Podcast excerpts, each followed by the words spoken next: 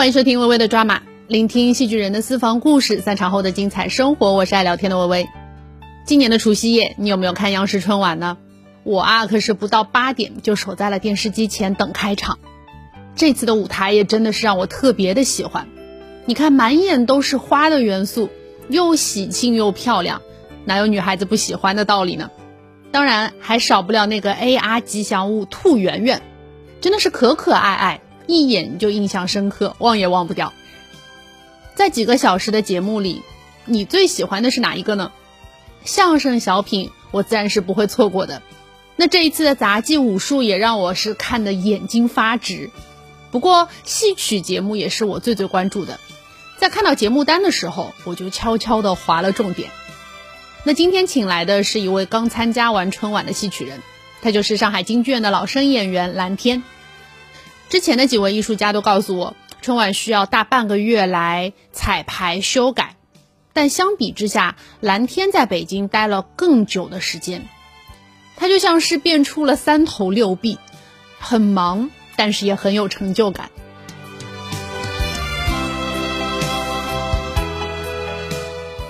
大家好，我是老生演员蓝天，值此兔年新春佳节，祝福大家新年快乐，身体健康。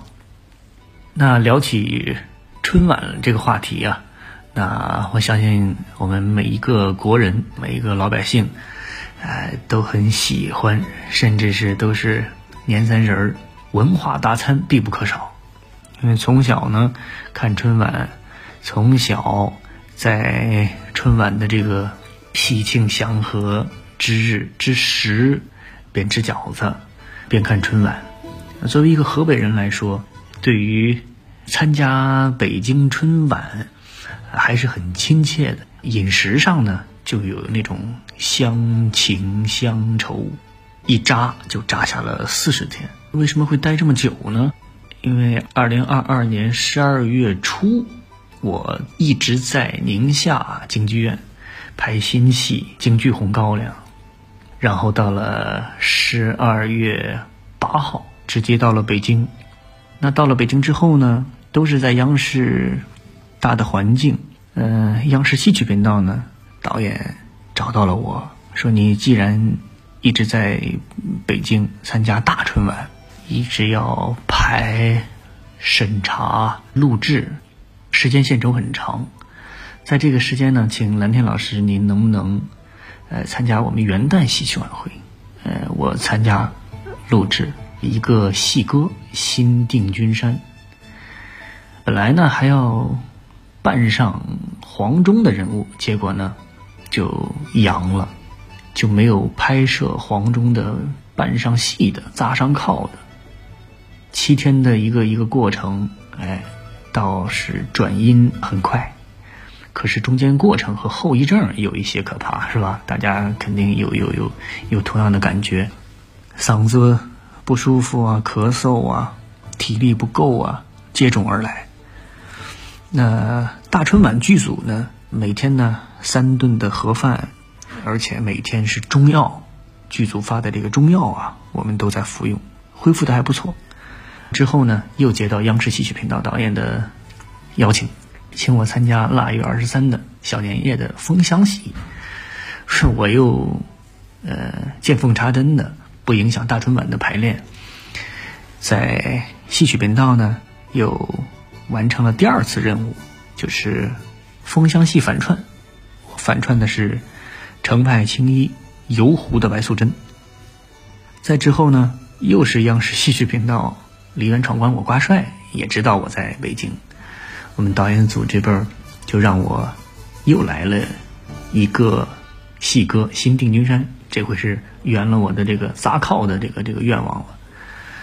嗯，《新定军山》戏歌录制完了以后，又录了一段传统戏余派的《诗街亭》，诸葛亮。然后大春晚我们这一次审查、二次审查、三次审查，直到第五次审查录制被播。哎，年三十儿，为全国的观众呈现了我们戏曲这一块的演出。那我演的唱段呢，是《迎来春色换人间》和《国家京剧院、北京京剧院、湖北省京剧院的三个演员一起合唱的《迎来春色换人间》，在我们戏曲这个节目也是最后一个唱段，它寓意很好啊，《迎来春色换人间》。嗯，最后再把它重复一遍，迎来春色换人间。所有的人啊，几十号的戏曲人，不论是生旦净丑、京剧、谱仙戏、越剧等等，哎，大家一起合唱，很热闹。后台呢更加的热闹，因为这些戏曲人聚在一起不容易。嗯。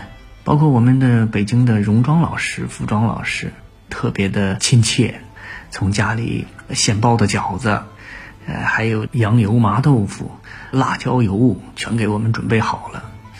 我们吃着剧组里的盒饭，就着饺子，就着麻豆腐，还有水果，开心的不得了。而且剧组呢，为我们每个主演呢准备了兔年的小吉祥物，就那个小白色兔子，很可爱，很可爱。这个小兔子有了以后，我也要第一时间把它保护好，因为要送给我的可爱的姑娘，啊，我的女儿。这样的一个新春佳节，所以大家其乐融融，欢度新春，非常非常的幸福开心。